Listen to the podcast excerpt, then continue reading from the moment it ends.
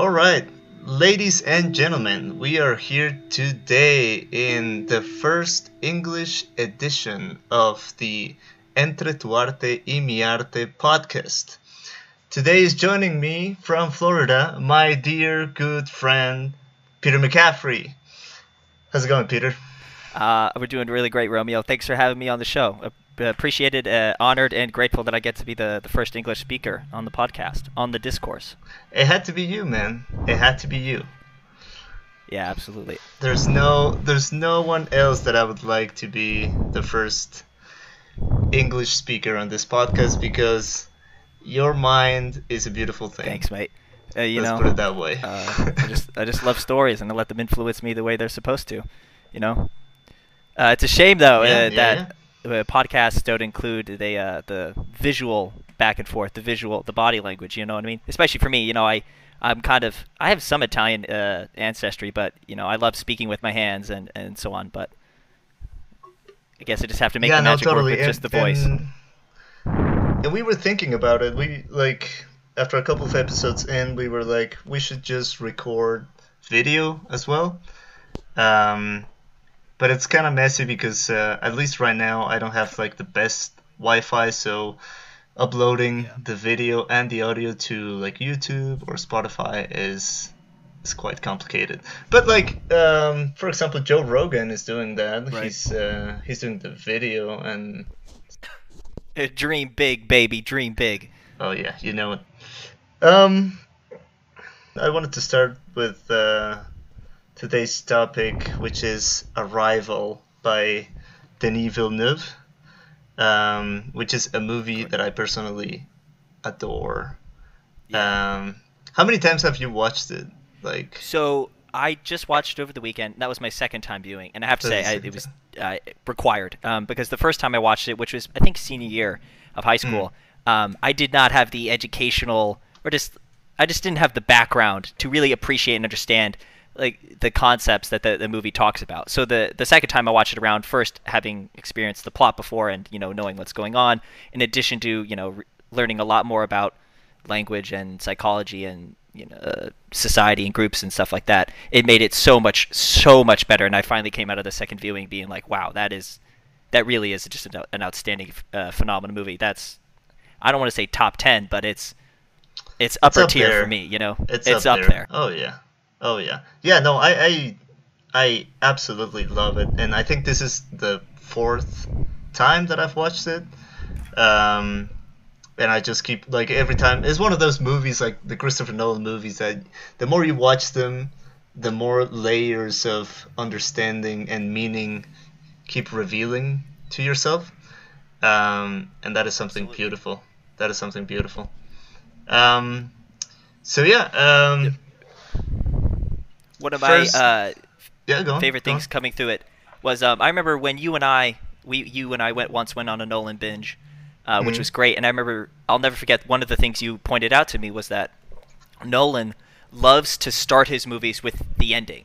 Like he'll show yes. you the ending at the very beginning of the movie, and but you don't have the context to understand what it means. However, Right, Oh, or uh, Arrival does the same thing, where the the oh, also I mean I'm assuming spoiler alert for you know our listeners. Oh listeners. yeah, that- well, they're assuming you've it. you've watched the movie. It, it's all fair game from here out. But no, the so the movie starts with Amy Adams' character Louise um, grieving over her daughter who has cancer, and we can tell that because you know she she's lost the hair, she's in the hospital. Right. Um, but it doesn't you know give us those shots for the rest of the movie. And but where we come to understand that later is that that's the daughter to which you know is later on in her life that she has. Um, yeah, and that, that's it. that is- that's the end yeah. of the movie. Yeah, oh, yeah, oh, yeah, and it's fantastic. And I think I wanted, I really wanted to talk about this um, because uh, I don't, I don't know about you, but the first time I watched it, like as you were saying, like we we see this whole section um, of the movie in which she's like with her daughter and her daughter's sick um, and I I started judging Amy Adams' character Louise um, in base of on on that based on that section that we watched at the beginning for the rest of the movie. So like. I was like, she is a very like sad woman because she lost her daughter and blah blah blah blah blah blah blah. And then when she start get when she starts getting the the visions of this uh, of this girl who like we we don't know that she doesn't know who she is until later. Um, but I I assume in my my first viewing that it was um, that they were flashbacks, right? Which flashbacks, uh, yep. And and I think that that is very interesting because so I know we both really want to talk about language in this um, in this episode. So Yeah. I'd say like since you brought up this uh, this little thing, I'd like to talk a little bit about the uh, the language of cinema. And um, there's there's this this thing called the Kuleshov effect, um, Mhm. which was created by this Russian guy named Kuleshov in the 1920s, I think. Um, and then I think Hitchcock did uh, an example of it, but it's basically you put two consecutive images or mm, or sections, um, and the meaning of the second image changes based on what the first image is. So Right. Hitchcock's example is like the first image is a woman sitting down with a boy, and the 2nd image is him smiling, and so you're like, oh, that's kind of that's kind of cute.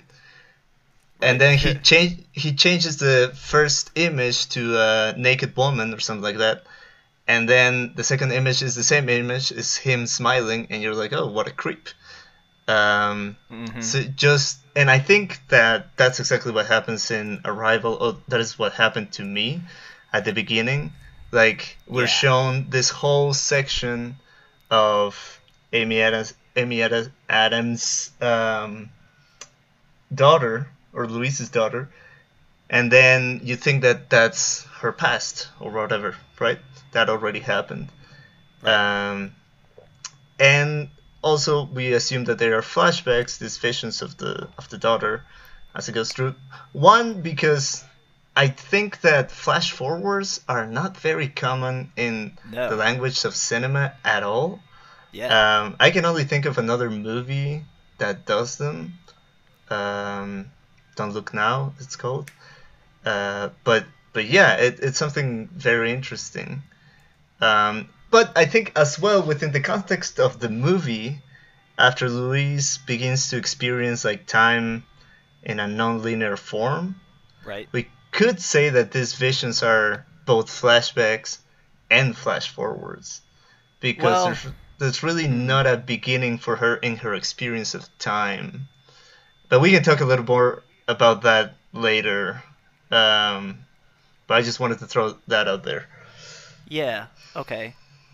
We'll put a pin in that. So yeah, a couple things to respond. Yeah, you're right. I've never seen that kind of.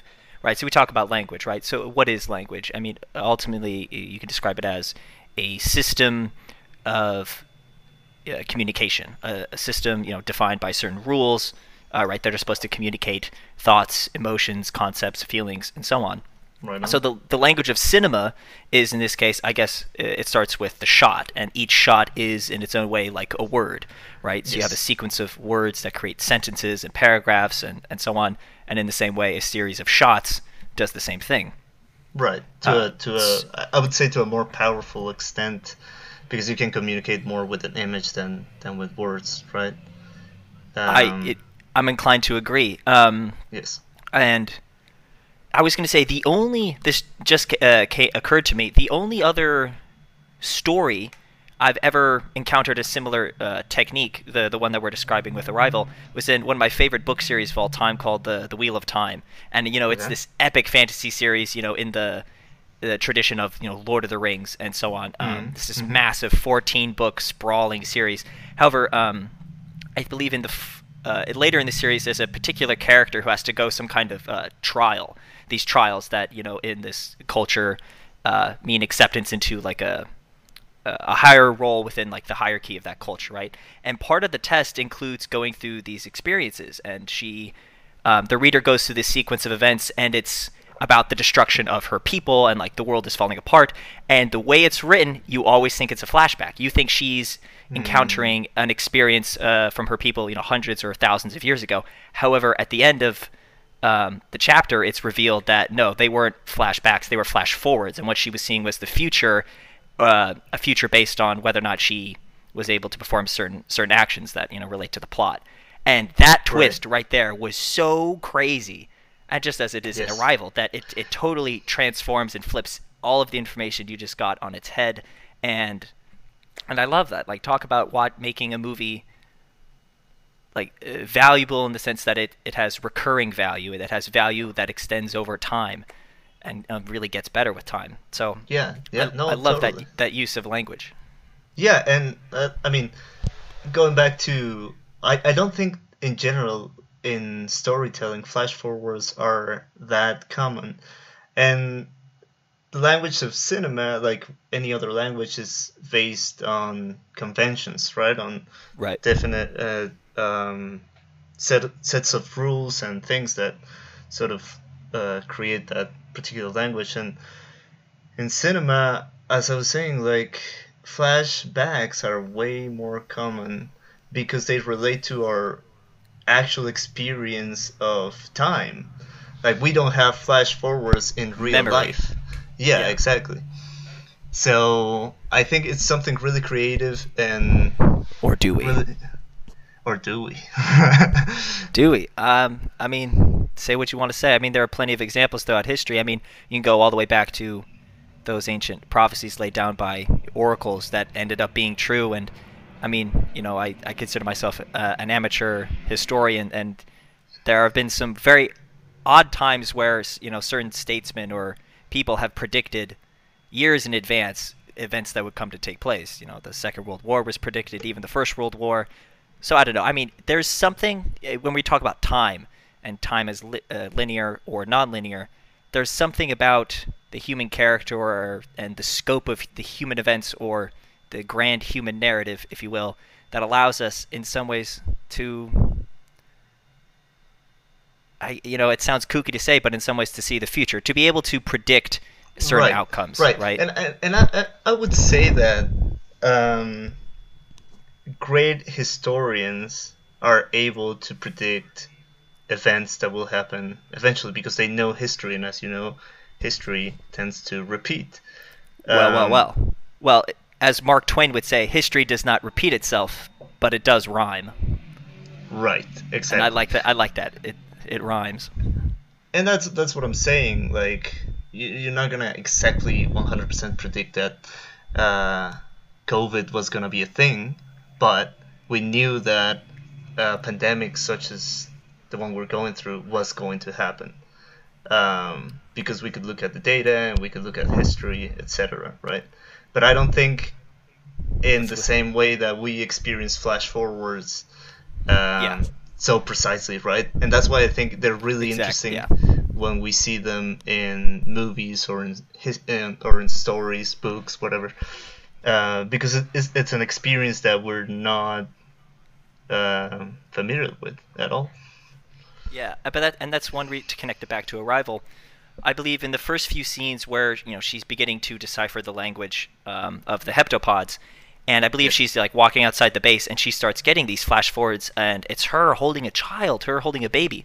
And right, the first time you watch it, you think it's a flashback, and you think, oh, she's being so moved by this child that she had and must have lost due to cancer, you know. But Yes. then watching it the second time, you realize you, the viewer, are really having the exact same experience as uh, Louise. Exactly. Louise, Ex- Exactly. because you're just the those images are just as unfamiliar to you as they are for her. And and then seeing Amy Adams' performance, like the way she's reacting, it's it's confusion more than anything Mhm. else, and you More really get that grief. the second time. Yeah, yeah, exactly. yeah, Yeah, it is. It great detail. Yes, totally. Um, and and I, I think the way they manage time so that your experience is similar to hers, uh, at least in the second viewing, is great script writing. Right. Um, but to get more into it, some of the the the, the details, uh, the big things that I picked out from the movie, some Yes. of my favorites. Um, well, first off, um, I love the scene uh, talking about you know making the viewer experience the same thing as the characters in screen. I love when they have that whole conflict about the uh, is it a weapon or a tool, and they're trying to Mm. figure out what the word means.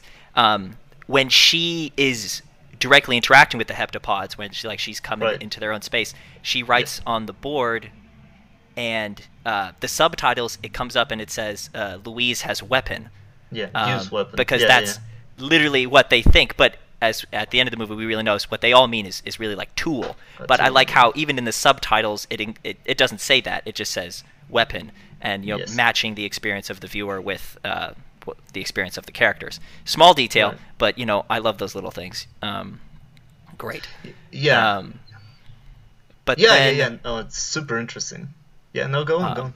going forward. So the big thing I guess this movie is pushing forward is and it relates to like the book that she she writes which is called The Universal Language and the opening I think it's one of Jeremy Renner's first lines where he he's reading from a work that Louise has written and in which he states that language is the basis of civilization. And this Right. this idea has been in development for roughly over a century so although you can definitely argue it goes back way way way further um, Mm. but really i mean f- in my own experience at least when i started delving into this stuff was when i started reading about or learning about modernism you know the literary Okay. tradition which Yes. starts right at the, the turn of the 20th century which really with you know heart of darkness um, Mm. our Oh, boy yeah. our man marlowe you know Oh yeah. um, H- How can I forget? Right, never. Uh, so that really just kickstarted the idea that of language as the basis of, well, what eventually become language as the basis of civilization, but of society. So the question is, what brings, what creates society? What brings people together and binds them and holds them into a group? And the propose, and as many believe, and as the movie suggests, it's it's all about language. A shared language is what brings people together. Um, and my slight counter to that is that that is true, but there's something, at least, it going way back, going you know back into the, the formations of, of human societies. Uh, the factor there is the is the family, right? Uh, I'd say a common Mhm. language begins with the family. I mean, you know, I come from a very large family, and uh, I think anybody else who who may, or, really anybody who you know who uh, uh, who has that familial background, they they can uh, identify with the idea that your your family, in a way, you know, defines a lot of the language that you use. You know, growing up with them and so on. Right. Um, oh, totally. Yes. So for me, it's always it's really it's the family and language, but you know, in the context of this this episode, focusing on language and why language itself is what brings people together, and it's because language is the basis of your thought, right? You know, it's when you can learn multiple languages, you're essentially rewiring your brain. You know, you're Right, as as they say in the movie. Yeah. right you're teaching yourself whole new concepts. I like to think of it as like the architecture of the mind right? You know, like Mhm. a, a mind palace right? A mind castle right? And it in keeping with the analogy you know the the walls the the flooring the the level design and all of that architecture is created by words right? The words that you know and that you use. And if you in keeping with that if you think about if you imagine a kind of a, a blueprint or or some kind of um, view of a, of a building that, that shows you like the different hallways and the in the different ways that people move throughout them, you begin to see how you can when you imbue that architecture with thoughts and emotions and concepts, that architecture determines how those emotions are received and interpreted in addition to, you know, concepts and ideas, right?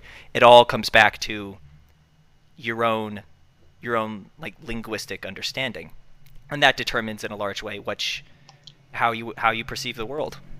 Yeah, I, I agree to some extent um, with all of that.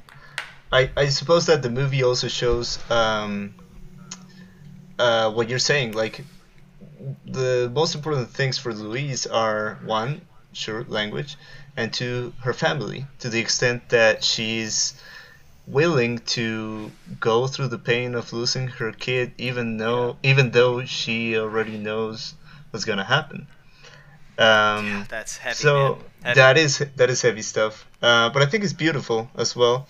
It's like you've read surely like when somebody gets diagnosed with a, a like terminal disease or something like that, and they say that they've they have never felt so alive um, as to when death was like so certain. Um, Yeah. So I think kinda- that that's that's a really beautiful moment in the movie. Um, Thank you. and now that, that we're talking about uh, language and all of that, I I've been reading. Well, I've been reading a lot in the last couple of months, but um, Good, good. I think so. When we when we think about language as the basis of civilization, as she says on on her book, I think that is so influenced. I mean, in general, I suppose Western culture is largely, if yeah, largely defined to to some extent by by the Abrahamic tradition and religions, and I Okay. suppose the idea of God as the creator and the maker, and what is God's tool to create? Well, it's the word. It's language. Absolutely. In the beginning was the word, and the word was with God, and the word was God, right? yes. And, and Um, then you have you have all this tradition of the Ten Commandments, the scriptures, and all of the teachings of God are put on on on some kind of language, and um, yeah. So I think that is very interesting that we're we're thinking about uh, language as the basis on of civilization, but it's quite different when you look at how Eastern cultures approach language, which is the book that I'm reading about right now. It's it's called The Way of Zen, um, and it basically delves into like the history of Buddhism. Um, and so it's really interesting to see uh, how in the countries where Buddhism and Taoism and even Hinduism are uh, the more prevalent, such as like China, mm, India, uh, Thailand, and so on. Um, language and words are what bind the human being to the surface reality, shall we say? right. So, like, okay. when we define and when we categorize and name things to separate them into like their own individuals, um, we are uh, just like moving through this surface reality, as, as Okay. they say. Uh, but the whole point of life, as as explained by these cultures, is to become aware that there's no real separation between things. That the whole of the universe is just one boundless thing that is not uh, confined to our terms or our yeah. uh, descriptions, and it cannot be put into words. yeah. For, the idea for example, that or sorry, keep going.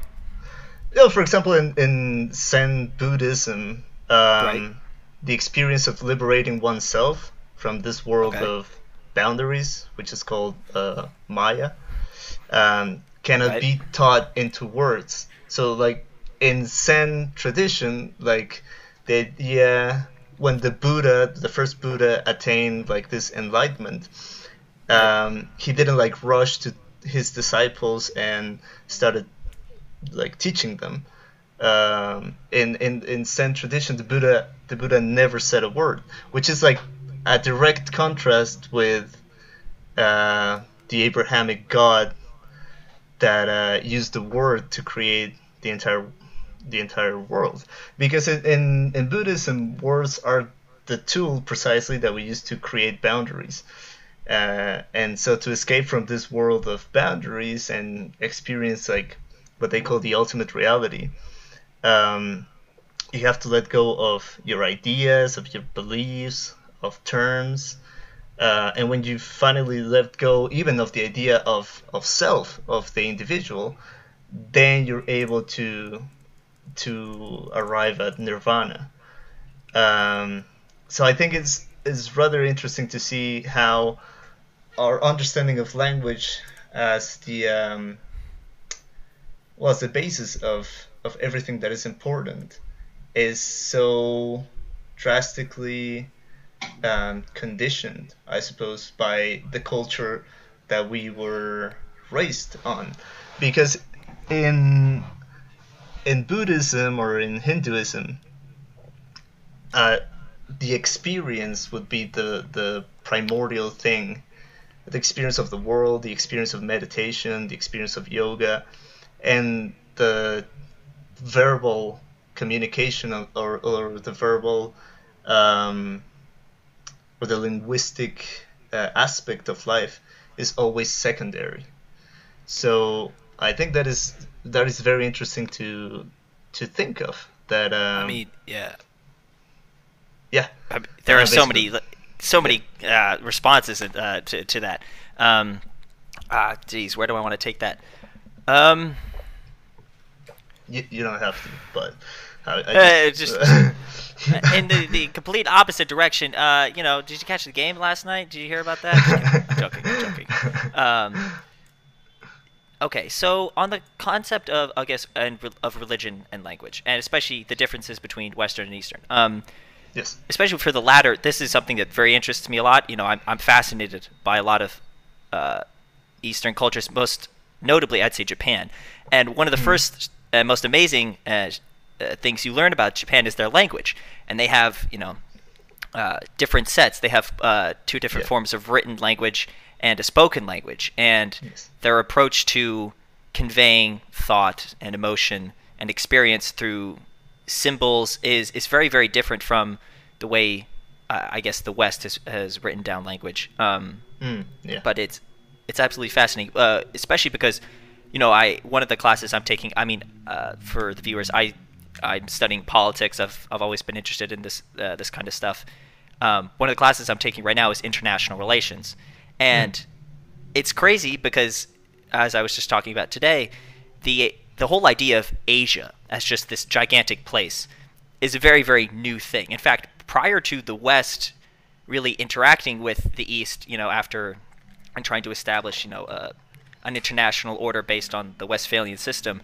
Prior to that, Asia wasn't even really a thing, and it's because Right. that's the key difference between Western and Eastern cultures. Is Western has a basis in a common language. I mean, it, you can trace it all the way back to Greek, but also very much Latin, right? So there's a lot of True. shared language between a lot of European countries, and then obviously the, the United States and Canada and Mexico and Yes. uh, Latin America and so on. However, Asia, you know, uh, you know, again, I hate to necessarily use that term to group a whole, to group so many people across so Yeah. many different beliefs, and so uh, I'll use it, but uh, whatever. Um, it's very much a new thing because you know Eastern civilization is based on a multitude, so many different languages. I believe in India they have what is it, Oh, like yeah. 48 official languages? That's Minimum. insane. That is Plus, that's yeah, like people almost in inconceivable. India, people in India are raised learning the national language, uh, and then they're they're raised learning their language in their state or in their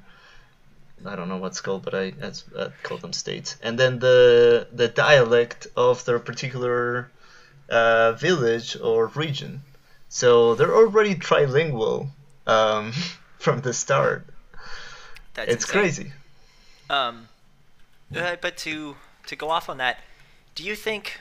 I mean, India does have a lot of problems in terms of how it, it handles that, that multiplicity of identity, really, because it doesn't doesn't just have a very large Hindu population; it also has a very large uh, Muslim population, uh, as well as Christian And Yeah. Buddhist. Yes. and Buddhist, right? Um, and it's like, well, how does one country handle that many languages and that many different religions? You know, there there are lots of problems. But do you believe that having that multi multiplicity of language, if that's the right phrase, if having that much diversity of language is actually constitutes to, you know, a, a whole society, right? You know, a, a, whole civilization unto itself.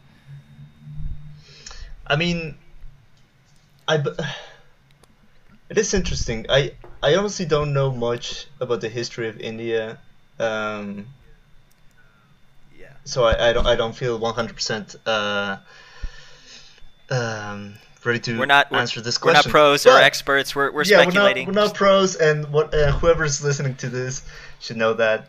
Um, but I suppose that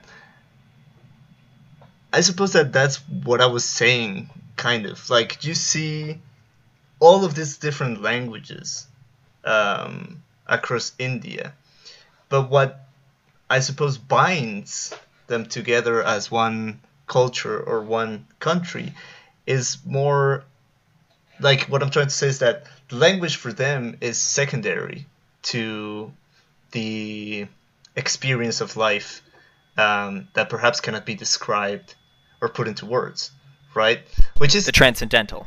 Yes, which is something that I was thinking because I'm I'm reading this book and then I watched the I watched Arrival last night and I was like, well, Louise, since she starts experiencing this, um, uh, well, the time as non-linear, she keeps saying, "I cannot explain it, I cannot describe it," um, and Yeah. it just sort of made me think, like, is this like we, we are watching it of course. We're sort of watching Right. her experience but we're not we're not being described what she feels like so it sort of made me Not think exactly. Yeah. yeah not not exactly at least yeah well we're, we're given a couple of clues here and there but uh Right. but um, we we're not given an an explanation. And she she even says like I I cannot explain this. So it got me thinking like maybe this is this is like uh, the director or the writer trying to actually well the movie's based on on a short story that I'd love to read, which is called the the story of your life, but by Yeah. Ah. by Ted Chiang, I think it is. Um, is an American writer.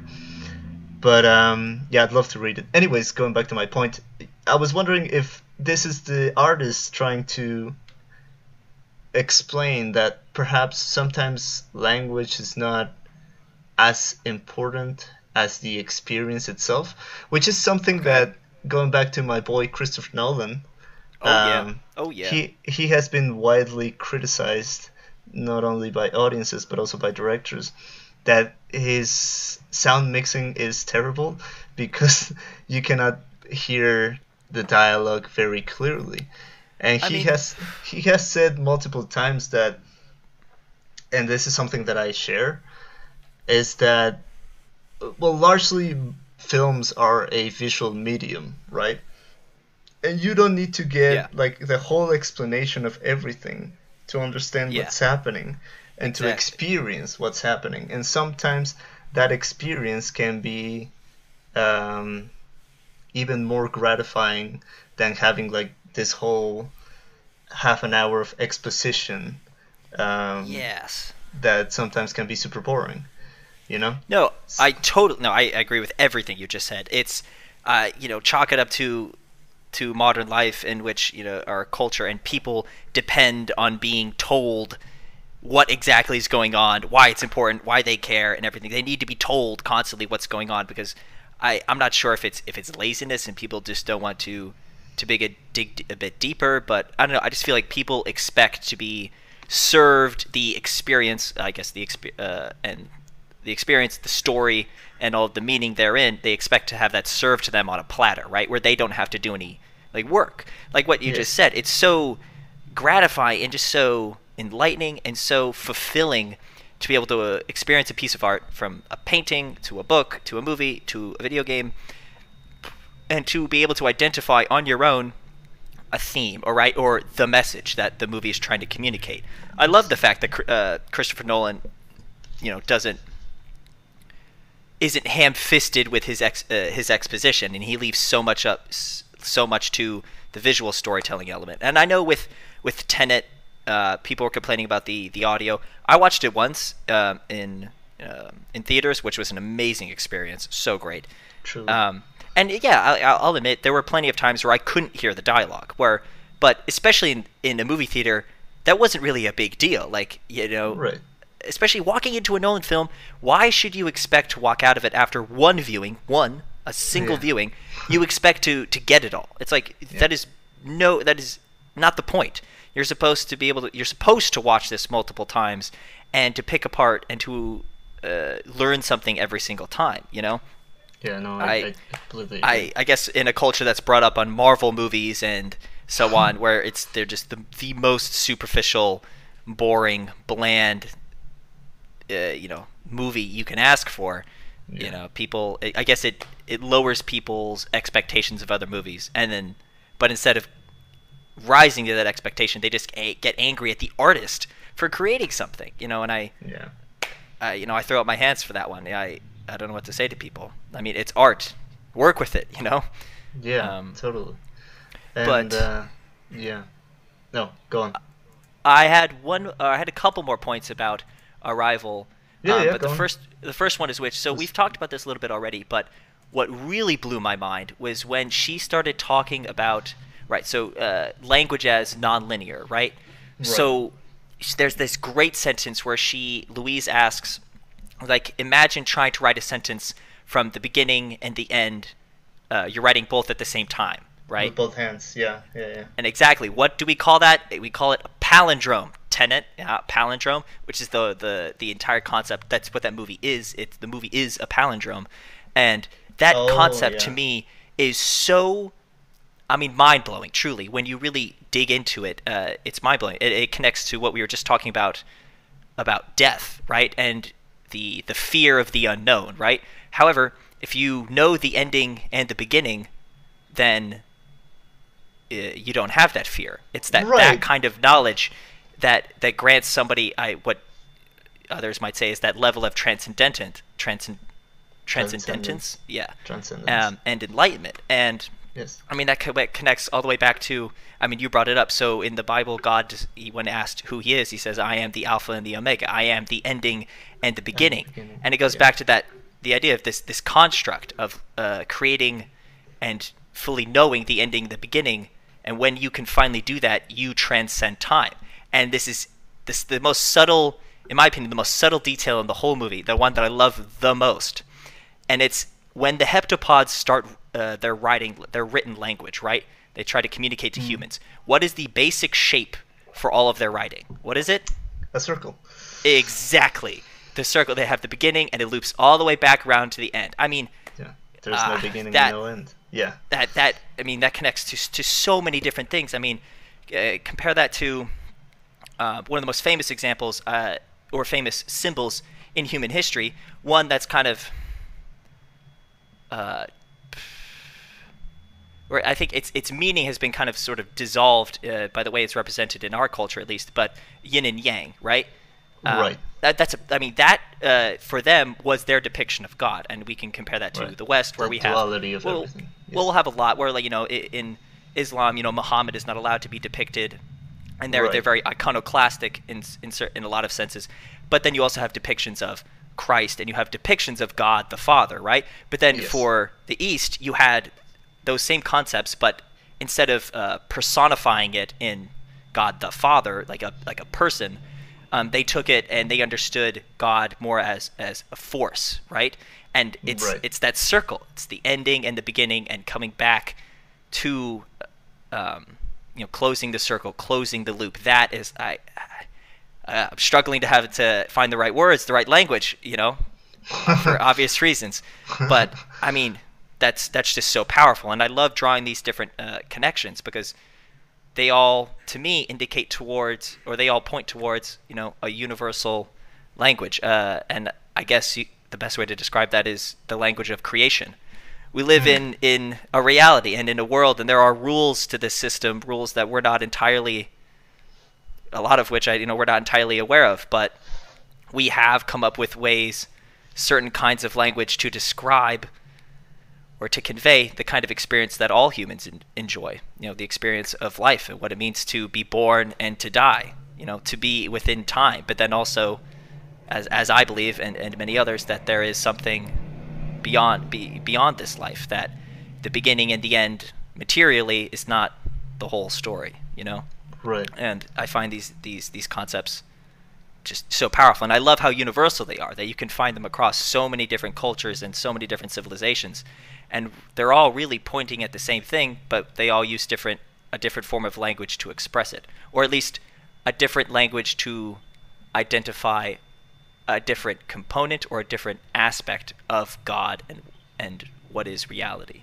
You know, so I'm of the opinion that when it comes to at least the major religions, right, it's not that Yes. They all are true, but that they all have truth. And again, Yes. subtle subtle change in you know language between all having truth and uh, all, being are truth. true and, ha- Yeah. and then having truth. You know, I believe all Yes. of these different religions are identifying something that is universally true that ultimately points towards, you know, the grand, you know, the the overall human narrative, that that overarching circle that we're all a part of. Yeah. Um, yes. Yes. Yes. So that that stuff is all amazing. Um, so that was one point. Uh, I have one point left for arrival. Uh, if you wanted to respond to that, though, uh, go ahead. Um, yeah, so much stuff uh, packed up in, in So much. but I that's why that's it. why I wanted to have you on the podcast, especially for this first English episode, because your mind just goes off on so many different directions. I love it. It's it's the way my mind works as well, and I am glad that we can just like go Yeah. everywhere. and- Everywhere, baby. and not be bound just by, by the discussion on the movie. Yeah. Um, But to throw it back to the movie a little bit, um, yes, the I th- you brought a, a point that I had not realized that the movie itself is a palindrome, um, and my I, I think a couple of my neurons exploded when you when you said that. oh, nice. Because yeah, because it is. and then, well, I was just thinking of how many other details we, we get of of um, of palindromes, I suppose, in in in that sense, like the name of. Uh, Louise's daughter is Hannah, which is another palindrome, Yep. and that's Yep. why we see her at the beginning and at the end of the movie. Uh, the Yep. circle in the heptapods uh, language. It's insane, um, and it's so good. It's so so good. Um, and then I was gonna say, what else did you say? Oh, you said something about um, language being some some sort of like a tool. No. Yeah. Yeah, a tool, but you said something about creation, as in the um, the ultimate goal of of the human experience, or something like that. Yeah, or I because I it ultimately comes down to well, y well, uh, what is you know the good life, and people would answer to that uh, religion. Um, but you again, this is partially why it's started hard to have a conversation even about religion or spirituality in general, because so many of these words have so many different connotations, and uh, you know it gets people to think about a whole bunch of different stuff, which really doesn't matter. But for me, and for a lot of, uh, of people, I would say religion is defined by your duty to God, right? Your duty Okay. towards God. That's Alright. what religion is. Religion is a duty, so it's a vo- it's a vocation, in a it's a Western uh, a practice. point of view, I suppose. Well, Well, not I- necessarily. In some, like, what is what a, something that I was saying earlier. I suppose, like, Abrahamic religions are very, very um, focused on that. I suppose, Yeah. like Islam, um, Catholicism, and whatnot. Um, but in the Eastern tradition, like I suppose in Hinduism, there there's a more complex uh, relationship to Right. the uh, myriad of gods they have, but the ultimate goal is still like escaping, or not escaping, but liberating oneself from like this Yeah. sort of um, base reality, and being able to experience the the ultimate reality. So just to return to return to the Yeah. one, right? To be- to be embraced again within that that oneness, right? That total unity, right? Uh, kind of. It, it gets yeah. Uh, we can Okay, it, it- say- of course, it's sure. more nuanced. I mean, all of this stuff, all of these religions, is, is it's a lot more nuanced than the, what we can give it credit for, or, or really explain and talk about uh, Hmm. within this episode. But I mean, what I was trying to draw is the point I was trying Yes, to make is sorry. that what, uh, whatever these different conceptions of what God is, and you know, it, uh, it does vary a lot. That affects how that culture uh, views their duty towards that that creator, right? Um, so depending on uh, like how God is defined and how the reality really reality is defined, that determines how a culture views uh, right and wrong based upon like what your duty to you know the ultimate creator or that that oneness uh, really is. Um, Hmm. So. I mean, yeah, that that was my my overall point there. All right. Was I Um, going somewhere else? Was I going somewhere else with that? Was I? Well, I mean, we might have probably, been maybe. because I, I I also started like with something else in my head, but that was fantastic. Um, I'm glad you said it. but Yeah. but I don't I don't I don't really remember where I was going with that Okay. question in the Um, beginning.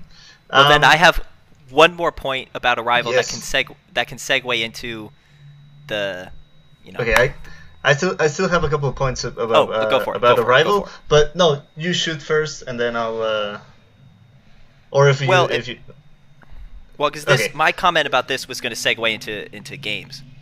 oh into other other universal languages. All right, so yeah, baby. I suppose to if we're gonna start speaking about universal languages and sort of to try to keep the conversation a little bit uh, still on the movie for a bit. Um, what did you think about the the music of? Because I, I often think that that's a very overlooked aspect of movies, um, just the power of, of music Uh, and um, and there's there's a very very beautiful song which is played at the beginning of like that that whole section where we see Louise's daughter um, dying essentially. Um, there's a very beautiful song called um, "On the Nature of Daylight" by Max Richter, I believe, um, which is really beautiful, and it like just that sequence at the beginning of the movie. Usually, I I cry. I'm a very very perceptive and very sensible man, so I usually cry at the end of a movie. But Fountain. just just this sequence at the beginning with such a beautiful score and the power of the image makes me tear up a little bit every time I watch it.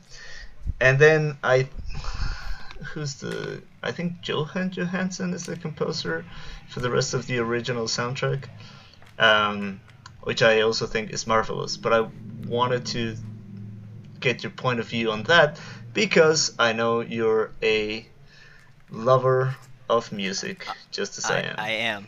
You know, I, I often say I I do not listen to music. I embody music. I am music. Uh, music, which is another universal language. Music is a universal language, absolutely, and it's the one you know I, I communicate with uh, the most. Um, so in the context of this movie, I would say, while I, I, I can't pick out any specifically memorable tracks, I, I should probably go through the, the soundtrack just on its own and just listen to it.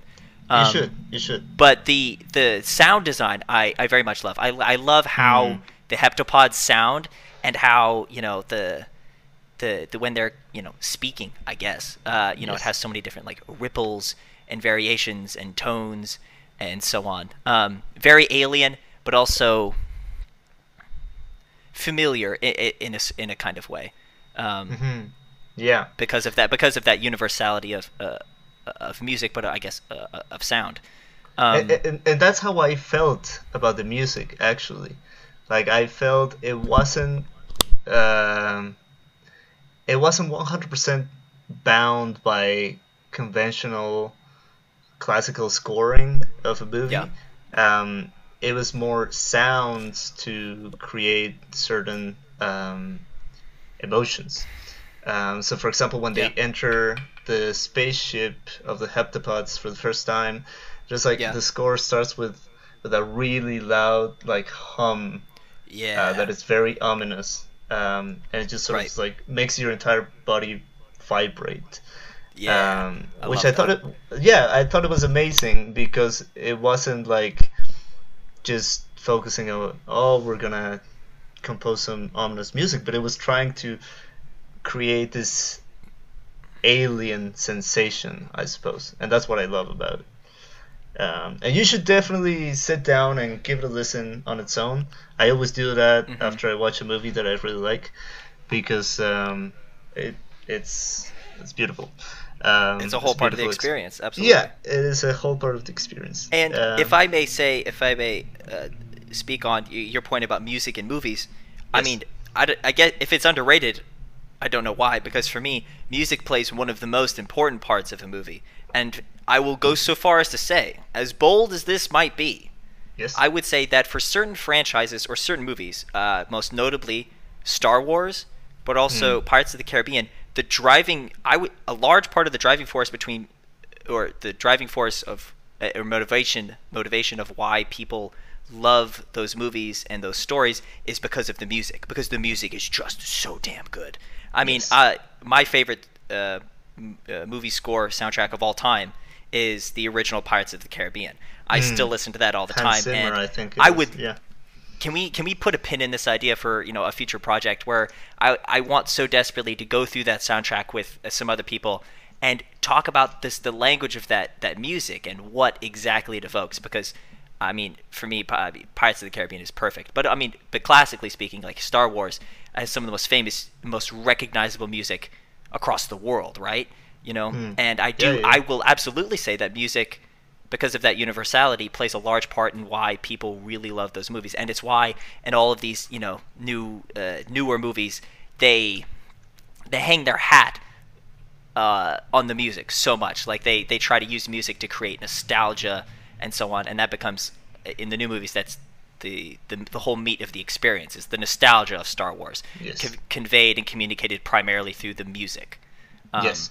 so yes, and again let's um, Yeah. let's do let's do a, a podcast on Pirates of the Caribbean and let's talk about it. Like Yes. I'd love to. or just the Um, music of it it's Yeah, I, I could go yeah, on for hours about do it. It's we can just do a podcast on that score. It's I love it as well, and I that is those are a bunch of movies like also Indiana Jones, for example, super memorable Mhm. track.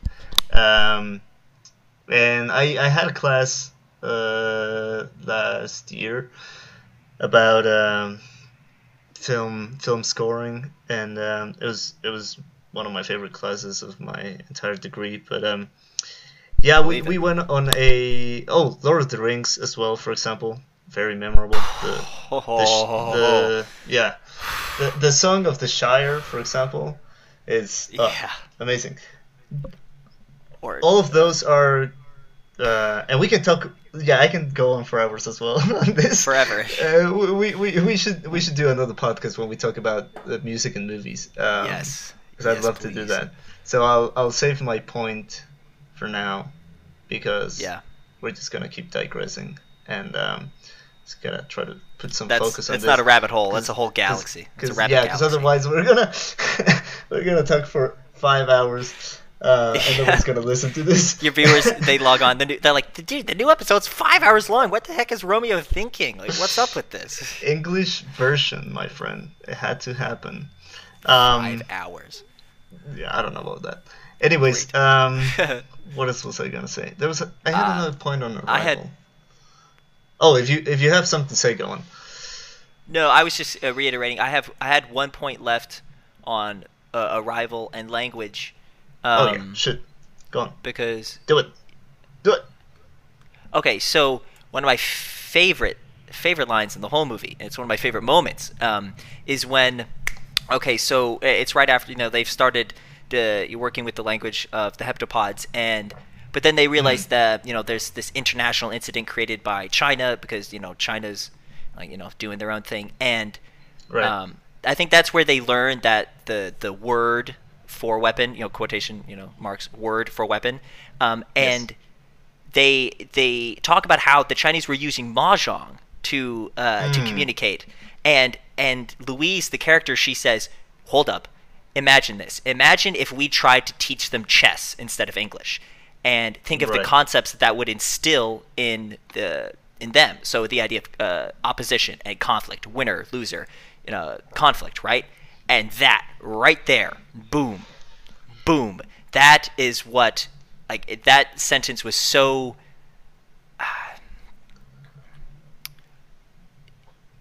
so weighty for me that I decided I think uh, on when I write my senior thesis on politics, you know, to graduate, uh, I'm going to use that line because it conveys perfectly what I've been trying to talk about for years, and that is the universal language of gameplay, right? Mm. So Louise's point is that the game chess, right? You know, it's it's one of the most popular you know games across the world. I feel like you know anybody could really sit down at a board and play it, or anybody definitely can, and that's Yes. because it has its own language, and it's the language of uh, you could call it interaction, right?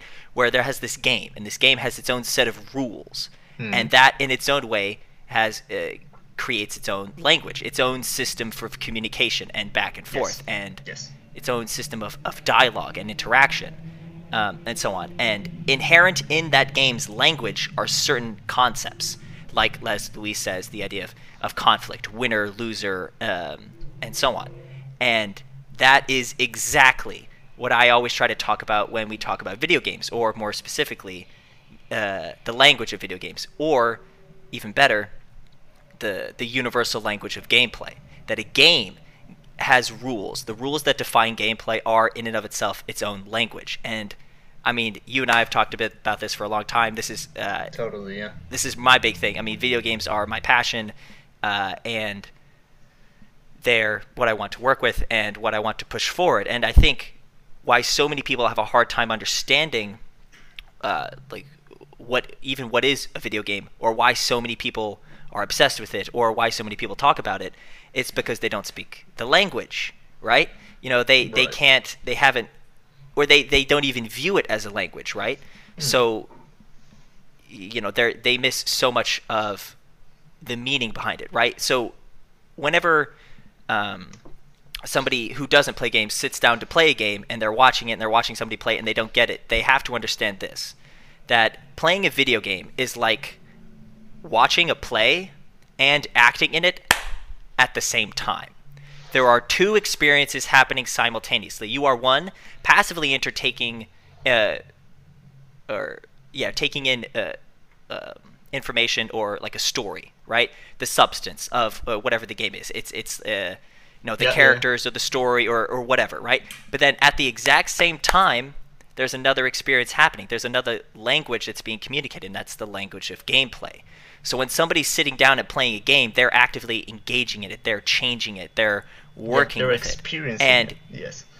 Exactly. And that for me, uh, this is why I will argue, and I know you, you might oppose this a little bit, and I love that. Uh, I, I will always say that video games are the greatest uh, medium for storytelling that human beings have come up with I- because I of this us- universality of gameplay. And that that changes the game totally and completely Yes. for okay. So this let me, whole art form. Let me jump in real quick. go for it. Um, Go baby. Go. Yes.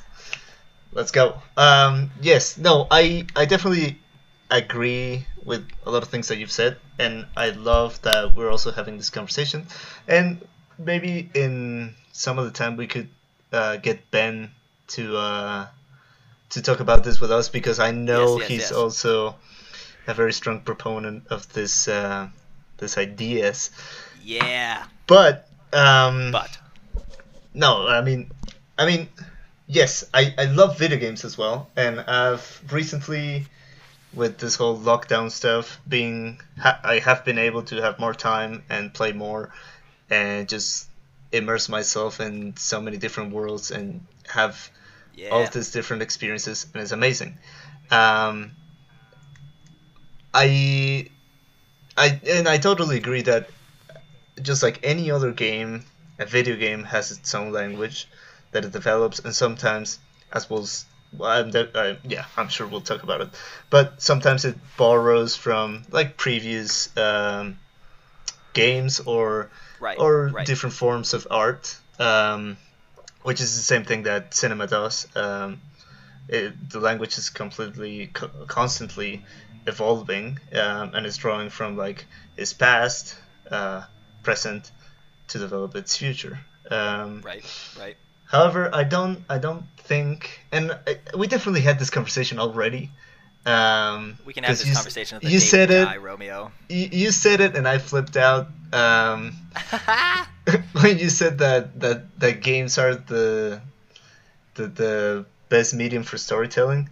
Um, Gotcha. I mean, perhaps is uh, that I just spent the last three years of my life studying filmmaking. that makes me a little reluctant to accept this proposition, but um, I think we, I, d- I think we talked about it, but just for the sake of the people listening right now, I think my point was, um, and I'm sure you, I mean, maybe you'll disagree with this, but maybe not.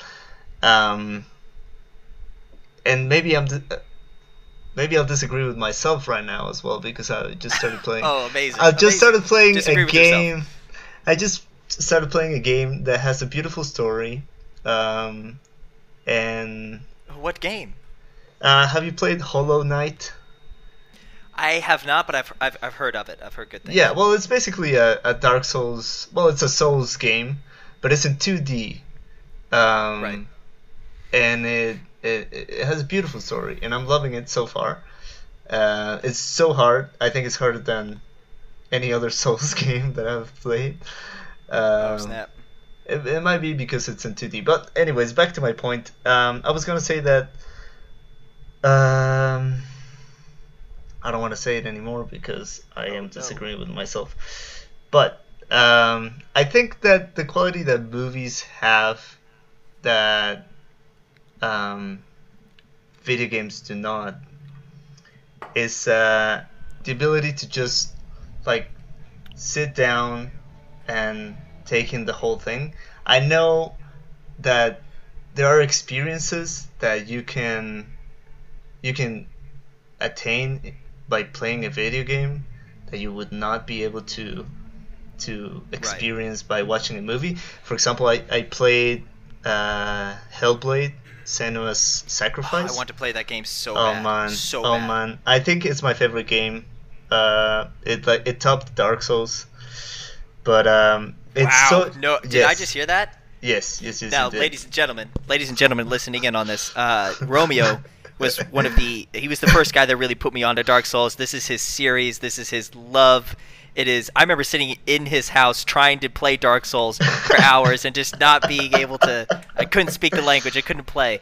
Um, Yes, no, this man was coaching me through it all the time. This man loves Dark Souls. For so for him to say that uh, Hellblade may be uh, his favorite game, this that, that's big. Yes, That's crazy. It, and and it's because like when I finished playing Hellblade, I I Right. immediately thought I need to write a script about this game and make it a movie. And then I thought, no, because you need to be Mm. playing the game and you need Mhm. to be wearing headphones Mhm. um, to truly experience this this experience. Um, right. because otherwise it, it wouldn't like it wouldn't make any sense. Uh, the movie doesn't work for this, so it's a it's an experience that you can only have by playing a game. Uh, there are definitely experiences that you can get by playing video games that you would not be able to get by play uh, by watching the movie, and vice versa. I think. Um, so I wouldn't say that gaming is the best medium for storytelling. I definitely think there are some stories that can only be told uh, through games, as I think that there are stories that can only be told in movies. Um, I would agree with that. and so I, I wouldn't like I wouldn't put any of them on top of each other. Um, but yes.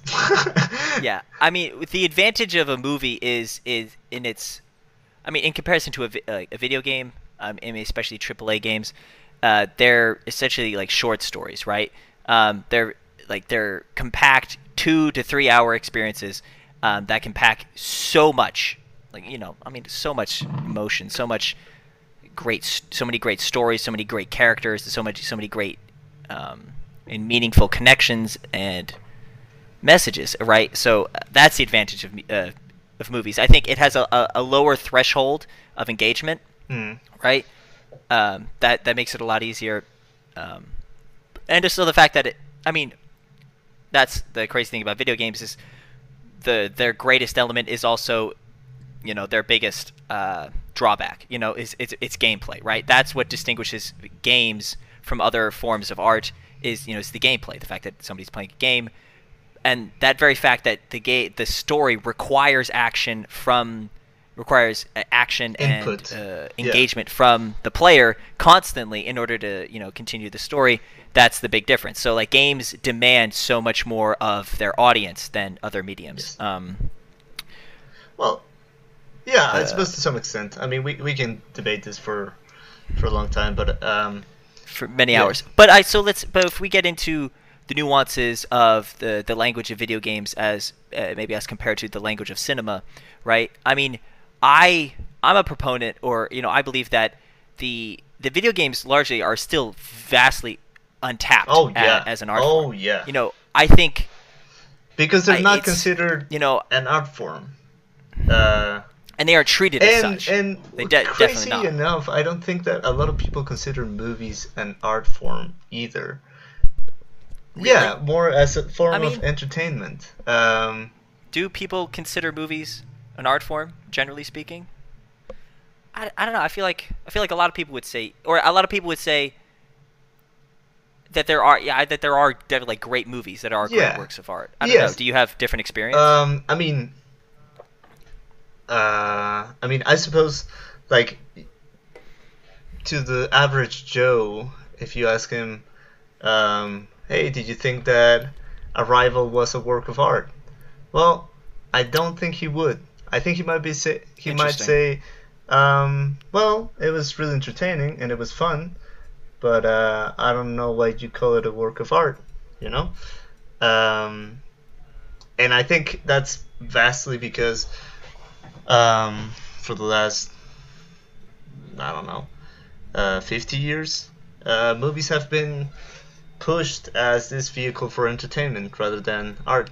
Of course, there's a lot of art house movies and indie movies and movies that are just concerned with with art, but I don't think Right. I don't think they're regarded like if you show somebody Tenet and you show somebody uh, the Mona Lisa and you ask them which one is a work of art, they'll tell you the Mona Right. Lisa. okay. And I think Is that convention though? yeah, you know? it's convention. It's convention, and it's the same thing for Yeah. video games as well. Like, I think a lot Yeah. of people are, I don't know if af- if afraid or reluctant simply to, to um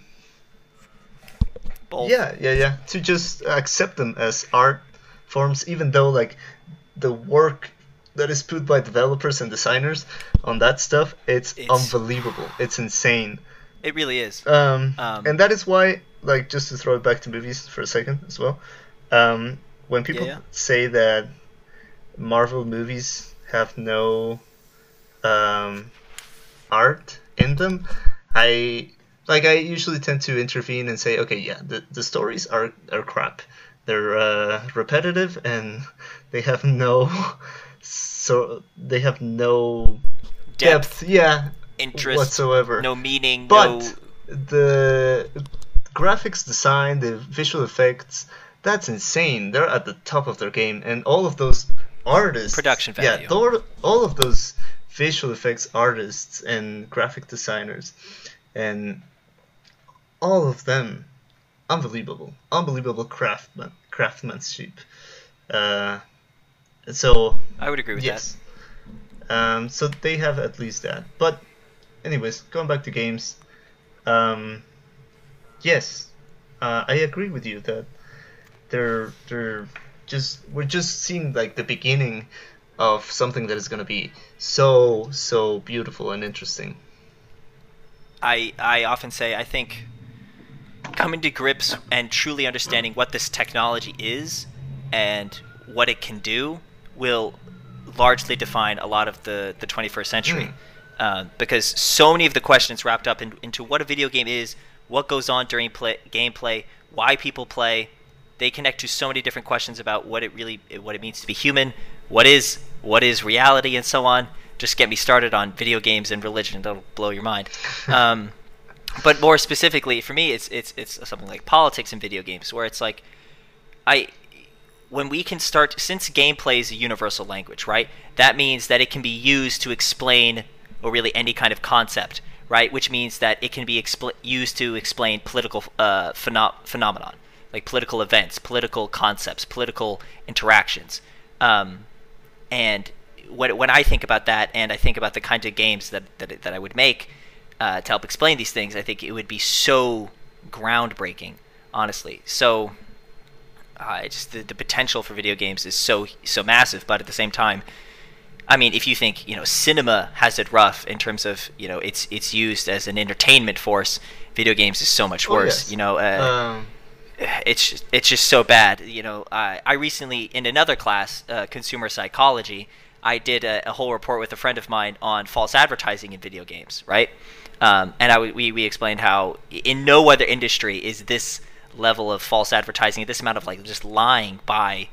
I don't know if, if it's developers or publishers or was, or what have you, but like this doesn't happen in other industries. It was, was the same to the degree that it happens in games. Um, in the beginning with with TV, for example, they people were like, yeah. "Oh no, you're gonna be hooked up on that stuff for all day, and you're gonna get like I don't know, whatever." Well, it, we yeah, are. well, we are, um, but I don't think to the extent that people believed that it was gonna be bad and as bad at least. Um, and I think movies as well, like, have had their fair share of um, of criticism. Um, right. But yeah, no, definitely. Like, I, I think that is it's gonna be a while for for games to be accepted or recognized as. So. Yes. Sorry. No, no, going. just what I've already said. I, I was going to say, do you think it, it would be valuable to our to our listeners to, I mean, to to go into more of what we mean by like the language of. Oh yeah, games, totally, like, totally, uh, and we can compare it to the language of film. Right. Okay. So as we described earlier, right, the language of film, you know, starts with the shot, right, and it's a sequence of shots, mm-hmm. right, um, uh, and you know that it goes off into a, a myriad of different variations and yes. techniques and you know conventions, like you said. So in video games, like what is the language of video games? We do not mean that it's the the literal coding language that creates the game, or you know even the lingo that develops among players and among gamers, right? we what we mean is the the systems and the universal techniques used by games to convey uh, meaning and and just information to gamers. So, so, so some classic examples, right? If any of our listeners uh, play first-person shooters or so on, you always know that you know if you're you run across a barrel and if you shoot it, it'll probably explode, right, damaging nearby enemies. Uh, furthermore, if you've ever played a, a platformer, you know, going all the way back to you know Super Mario to uh, you know modern day yeah. uh, platformers, you always move uh, from left to right across the screen, always. You know that's that's convention, and which connects to a, a cool. Uh, uh, phenomenon in film. I, it's a psychological thing apparently, yeah, where yeah. if characters move from left to right, people view that more positively than if they move right to left, which was, uh, I guess, famously used in, in Hitchcock, Hitchcock's movie, you know, Strangers on a Train, yeah where you know the in the opening the antagonist moves right to left and the uh, and the other character moves from left to right. So that's another example. But also things like, uh, I mean, when I'm playing a game and I come across like a, a save point or a couple of health sta- uh, like a health station and like a, uh, an area where I can get all of my equipment back, I know that like a boss fight is coming hmm. or like something serious is about to go down. And or in addition, I mean, the great example is, is, is like I said earlier, Dark Souls, right? Uh, a series which d- truly developed its own language through gameplay, yeah. which was very counterintuitive to gamers and to people who first pick up the game. Like, and that's why it's so hard. You know, I can I have personal experience in this. It's so hard when you first start playing Dark Souls because you have to learn the language, and again, the language is how do you interpret uh, you know the, the information that's being given to you on screen in terms of when is the right time to parry or to attack or when to move around or when to wait patiently or when to go in mm-hmm, you know mm-hmm. um, it's th- these kinds of concepts so that's that's uh, you know the language of gameplay so to tie it in with what I said earlier about things like politics what are some like political concepts that we can explain using gameplay uh, for me I often I, I love to think about the idea of uh, well, what is a social contract, mm. which is the political philosophy that governs the entire world. You know, in, in, the United States, the social contract, our social contract is our constitution, which determines all of our laws, our system of government, which in turn determines a lot like our culture, right? Um, so explaining again, social contract, it's all it's all language, right? You know, it's it's a linguistic construction that determines our society, right? Um, but furthermore, th- uh, concepts like balance of power, which is something we talk a lot about in international relations, where there are all kinds of scholars and people who have these theories about, you know, international order is maintained by having a balance of power among nations, right? So that's another concept you can explain. But also, I love the the concept of the idea between uh, the idea of, rights versus duties. Okay. That's the one that re- that I, I I think I love the most. So uh, we talk about in the modern day we we use the language of rights. This is very much an enlightenment thing. It's very much uh, yeah individual rights, right? That's like the the you know it's it's in our Declaration of Independence. It's a lot of what the uh, of modern democracy, modern liberal democracy is built on, the sovereign individual. But on the other side, you have this concept of uh, duties, right, which defined what, uh, at least in the West, what we would call pre-Enlightenment, uh, medieval, but also um, classical era uh, politics. It's all it all centers around duty. Now, what is the difference between those two things? Uh, now, a right is about what everybody else in society owes to me, right? So I have the freedom of speech, which means that you cannot you cannot infringe on my freedom of speech. I have the um, you know the the right to free association or to uh, or to uh, religion to open practice, and you cannot infringe on my Right. rights. However, duties are sort of like the opposite. Duty is what I owe to society, Okay. rather than what society owes to me. Right. So the way I think uh, you could express that through gameplay is this. So I- imagine an open world kind of Yes. game, right? So in an open world, in open world games, your character is ta- you have lots of different tasks which you can accomplish. And really, in any given order you want, you can go pursue the story over here, or you can do these other side activities over here. It's all up to you. That indicates to me uh, the the language of rights, where you have the option and the the choice, and it's all up to you of whether of what you do, when you do it, and and how you do Mm. it. However, the language of duties would suggest this because duty is all about obligation it's about responsibility you owe this to society so you perform functions in civil society because because that's your duty it's your job right there. I, I don't want to say there's no choice because that you know that denies free will there there obviously is but it's it's like you know it's an obligation, obligation, yeah. right it's an obligation so the way you can obligate players to do things in games uh, so so I would construct a game in which players are given a choice at the beginning, where it's like you have two styles of play: one which revolves around rights, and one which revolves around duties. Now, the person who picks the latter, the duties, they are required to do more. They are required to perform certain side missions and side activities because that's the nature of their obligation. However, players on the opposite side are still given choice. They can participate in those same actions if they choose, but they don't have to.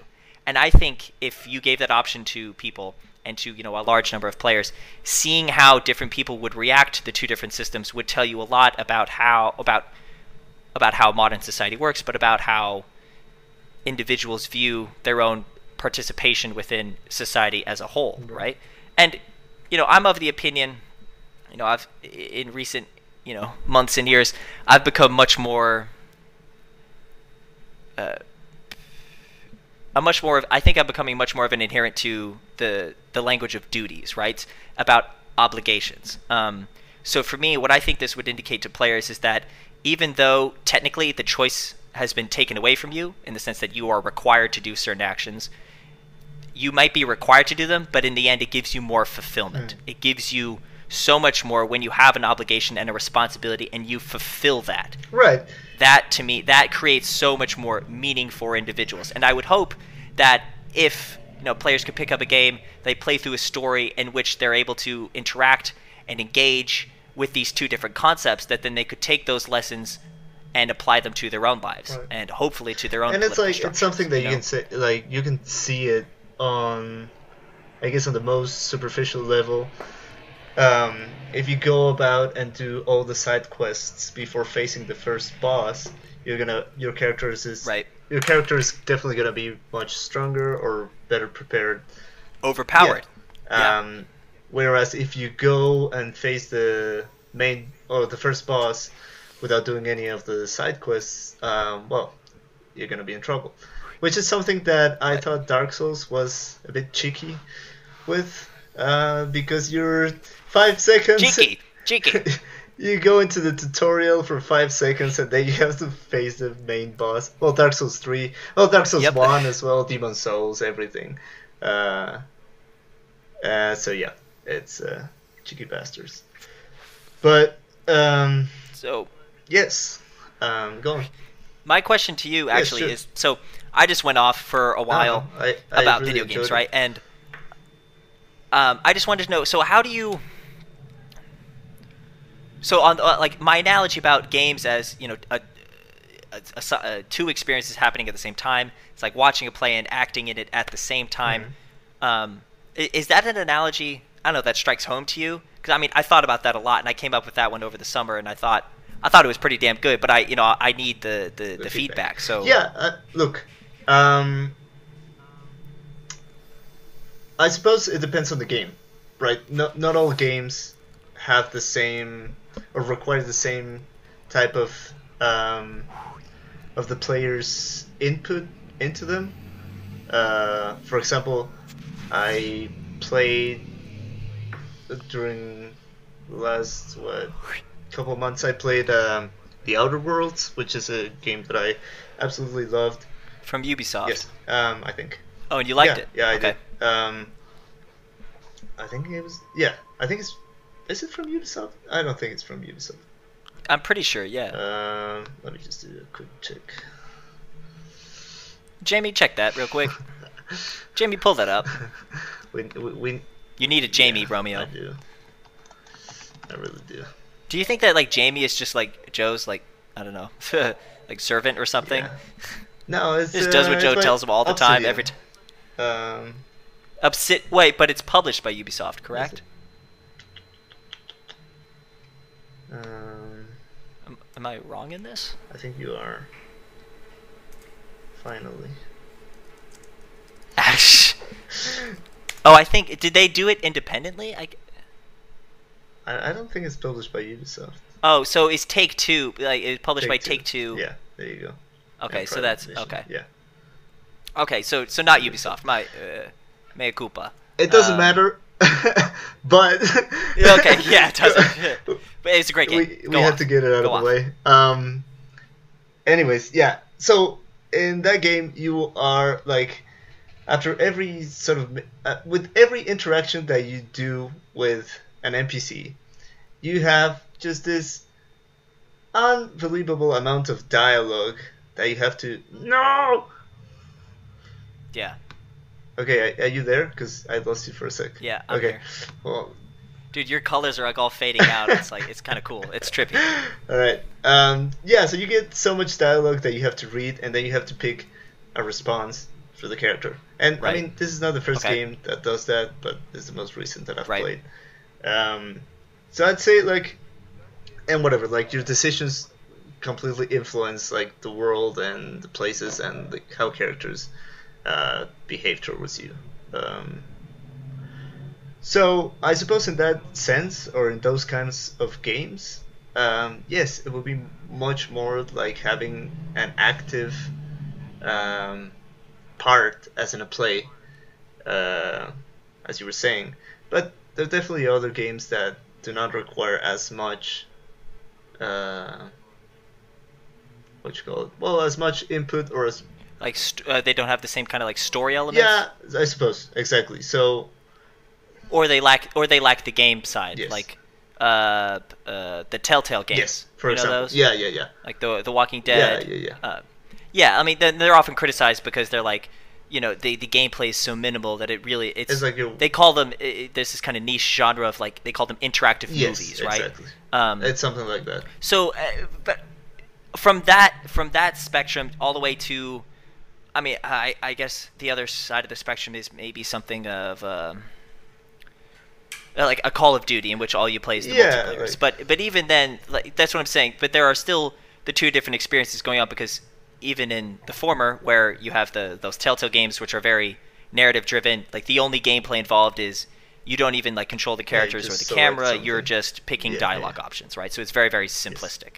Uh, But on the other side, the of the Call of Duty, where it's you're there just to play the game and the context of that is okay. You're uh, I mean, what's the new one coming out? It's Cold War. Okay, you're on one side, the other side is some kind of faction, and you're just fighting, right? So it's very very minimal. But so, but even with those two extreme e- examples, you can see how in both scenarios there is still some kind of like substance, like narrative substance. Even in you know those multiplayer matches, there is some kind of uh, very, like loose like context and definition of who these people are and why they're doing what they're Right, doing, right, right? right. Um, but on the uh, and then on the other side, even though the gameplay is very simplistic, it's it's still it's still a type of game. So it's the de- the degree those two those two factors, gameplay and narrative. You know, the, those are spectrums, right? And you know, game lots of games fall across uh, The spectrum. those yeah. different two different spectrums. But a video game ultimately is the combination of those two yes. things. And I think Um, I think the best games are the ones that balance out those two aspects. The the the better. Right. Um, so I was saying, for example, Uh, I would agree. Hellblade is amazing on the story side and on the gameplay side. I was never bored, and I was crying by the end. Um, yeah, you, you, you should play it. You should play it, and we should do a podcast on it because I have been playing it as well, and I'd love to just Oh, nice. do a deep dive on it. the three of Okay, how much is it? I'm looking it up right yeah, now. do it. I'll, I mean, okay, no, I'll do I'll do that later. Yeah, but, yeah. and it's not um, it, it, it's not gonna take you that long. It's not that long. But anyways, go, going back to um, games and language and and plays and and stories. Um, yes, so I think definitely there are some games that that fit that description. I suppose of being of watching it play and and acting on it. I suppose the ones that are on the extreme opposite sides of the spectrum will be more like um, I don't know, being being an extra on a play or something like that, or being or being in a play with no Yeah. no real uh, story or something. I don't know. But yeah, no, I, yeah. I, well, in that case, I you you could say it's like playing. It's like a watching a baseball game or a football game and acting in it at the Yes. same time. I I add the the the play. That's the one I use because, Because it, it the involves story. more of that narrative yes, sense, no, which encompasses I like it. a lot I of games. it. but- No, I, I do like it. Um, just gotta make clear that uh, that they're opposites in the spectrum, and that, that Right. the good games Yeah. that truly It's deliver just- that experience are. and that's the thing is like you mention that to a gamer and they obviously respond with what you just did where it's like well there's a little bit more nuance in that and that you Yes. know that develops the conversation more but what i what i've been trying to do so much is to like how do you explain what video games are to people who who just who do not understand the language who don't speak it um, and try just i i don't know it's just i come across so many people who really just who have no idea what a game really even is or what it does or why people play it Or like, just you know and so i've tried to Yeah, for example, I, I don't think if if my roommates are listening to this, I don't think they'll get this far, anyways. So Oh, I'm man. just gonna say it. yeah yeah But yeah, like This is the one good of my stuff. roommates, um, like her boyfriend and I play a lot of Xbox, and we, we Right, play right. like a lot of Call of Duty, and I play like other games and whatnot. We play Mortal Right. Kombat and whatever. Um, right right but she every time she like looks at us playing, she's like, "Oh, you fucking useless bastards," and like to some extent, I, And to some like- extent, I'm like, "All right, yeah, we've been playing Call of Duty for the last three hours. I get it," but it's like it's this sort of just not even a like an attempt to understand um, what games are about. And I think a lot of people are sort of Yeah. fixated on this idea that if you're playing video games, you're lazy, you are not interested on important things, and you're just You're violent. yeah, well, and maybe Video games create violence. that maybe people just look at you and they're like, "Oh, you're you're just wasting your time." Where I know. I hate that. where um, I downloaded like before I came here and I played um, the last uh, Resident Evil, um, which have you played it? The remake? No, no, Or no. The uh, the Oh, uh, wasn't it seven? yeah seven. Yeah, Resident Evil Seven. I have not, but I, again, I heard good things. Oh man, it's so good. But and I told both of them, my roommates, I was like, "Yo, I'm gonna play this really scary game. Um, do you wanna Uh. like just sit down and whoever like screams first takes a shot or something?" And they were like, "All right." Nice, We nice. ended up not doing it, but my friend, with whom I play Call of Duty, oh Eduardo, you know him. Um, Oh, of yeah, course. yeah. Oh. Um, he was really invested in watching me play the game because he wanted to know Right. what the story was. Um, and he would Right. ask me like, "Wh- "What happened when when you did this, and who did you kill, and blah blah blah blah." Uh, but his girlfriend Kasha, uh, she was like, she was just like, "Oh, you're just uh, playing that scary game again. Are you screaming much?" Um, so I, de- I definitely do think that there's like a lot of people that are not, for some reason, um, not interested in learning what games are about and what they can deliver. And it is it is a good point that you make right now on how do you how do you get these people to see that games are are or can be not all of them uh, but that they can Right, be right, an right, art form um, Well, I mean, it's at the end of the day, there's only one. There's only one solution. You have to sit down, put a controller in your hands, or at, at least a keyboard, and you just have to Yes. play.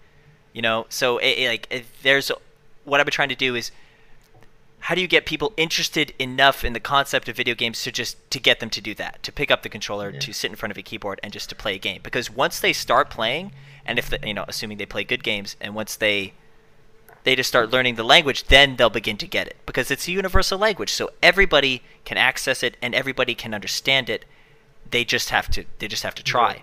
i also think that i mean i mean the modern the world we live in like right now is kind of uh, at odds with itself in that we have so many older generations uh, and people who are not you know up to date or who are not who are sorry technology has moved past them Yes. right you know uh, for many of our older folks and this connects to our conversation because just as it's harder to learn a language the older you get the harder it is to pick up a video game and really get it Right. you know um, but even then there are still some great stories you hear about like the the what was it the the old grandma who played skyrim a lot or something yeah yeah Uh, did you hear about no that? No, not really That's but cool. I, I have a similar story like i was on reddit and i followed like this this subreddit that Classic. is uh, on dark souls and it was like this grandpa who was 65 and like every day he posted his progress on dark souls 3 he was like i've never played any games Nice. but like this is my first game yeah yeah which was dark souls yeah, 3 which was amazing Three? yeah, yeah. Um, okay.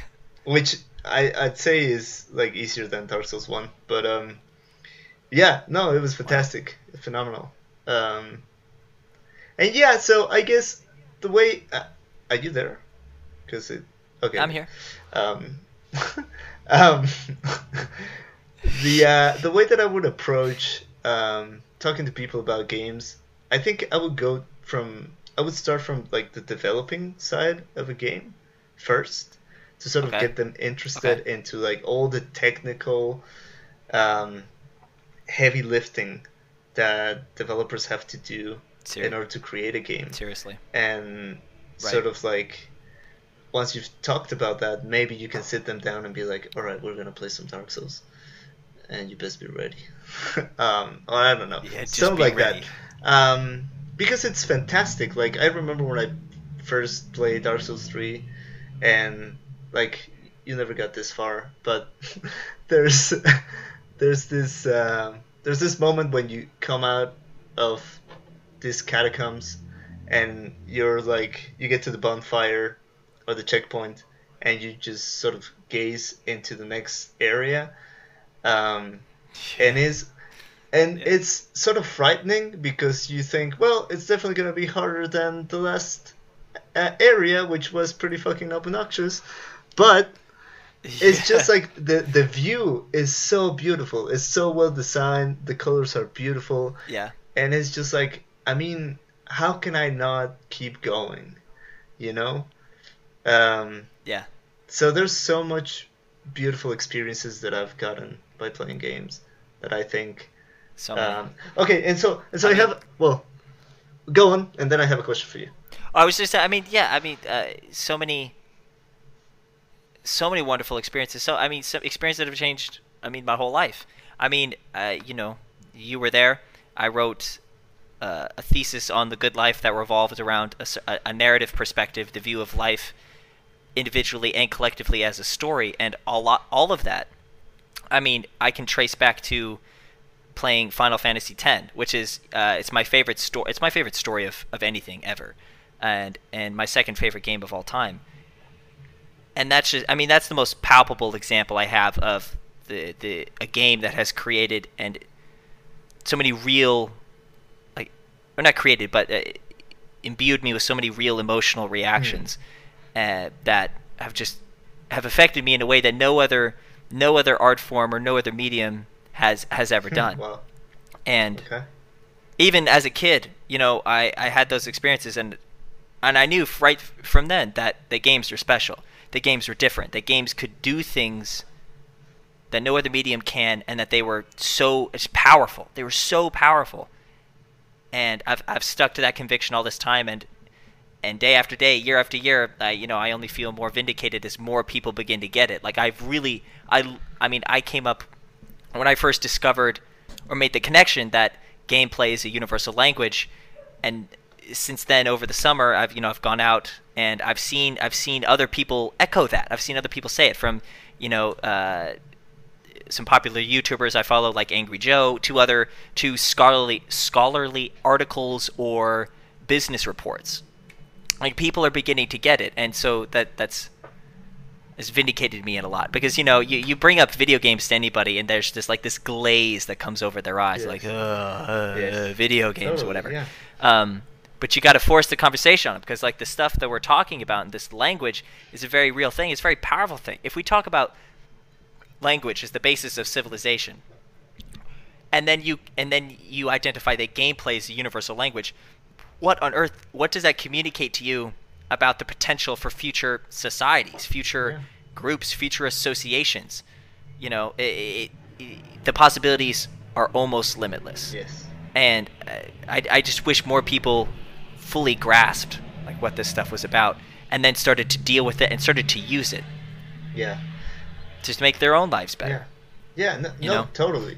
But, and, uh, and that's something like, um, and that's why I think you should play Hellblade because that game. Well, Dark Souls first, like, got me through a really right I, i've got to do it i've got to do it got to a do it really rough period of my life when I was playing Dark Souls, um, and that's why I love Mhm. it. Uh, just the experiences are not describable. You need to play it, and I go back to that notion that language uh, is not always uh, the most important thing, but the experience itself. Um, well, anyways, and yeah, going back to Hellblade, yeah, you need to play it because that that also changed my life. Like the way that I see a lot of things about myself changed after playing that game. Um, so yeah, so kind of just to uh, wrap this up because we are way over our normal. Uh, I'm so time. sorry. No, please don't. I'm so glad. I'm, okay i'm, I'm not so sorry happy. Um, that's why I wanted to have I'm you on sorry. because uh, happy to be because here I knew it was gonna happen and I was I was counting on it. But um, just going back to this uh, conversation that we're having on how can you um, sort of get people interested in games and and the potential that they have. What games would you show someone who is not interested in games? Um, and similarly, what movies would you show to somebody that doesn't view Ooh. movies as an art form? And yes, you have to reply right now.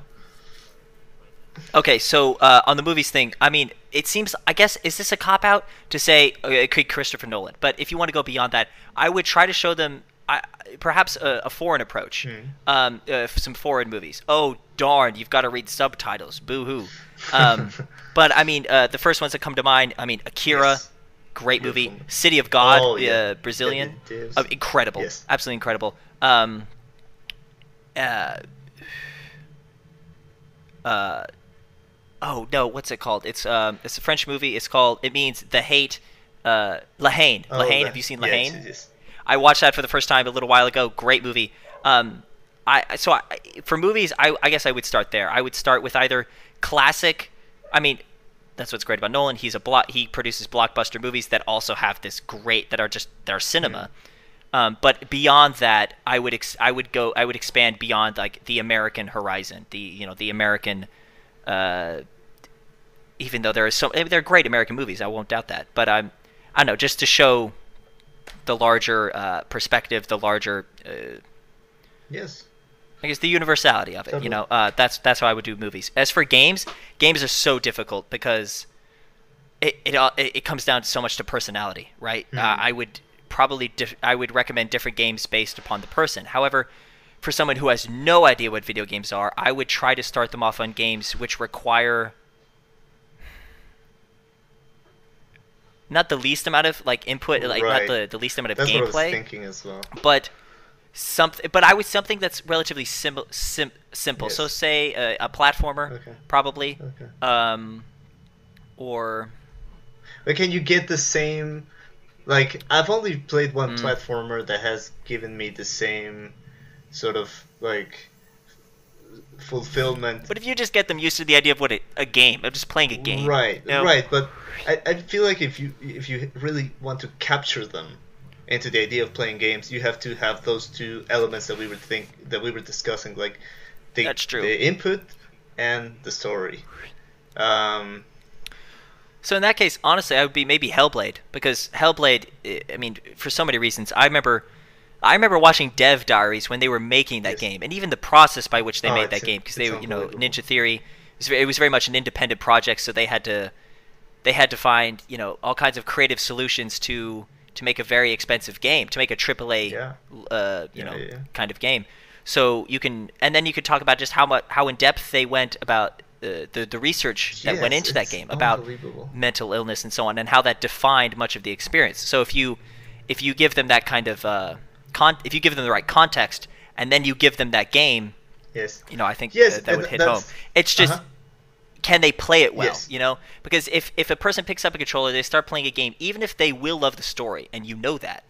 If they if they can't get the mechanics right, they they'll get frustrated. I mean, we all uh, you know we all get frustrated Yes, with games, but- and it's learning to push past that. Uh-huh. That's partially what makes you a gamer. Yes.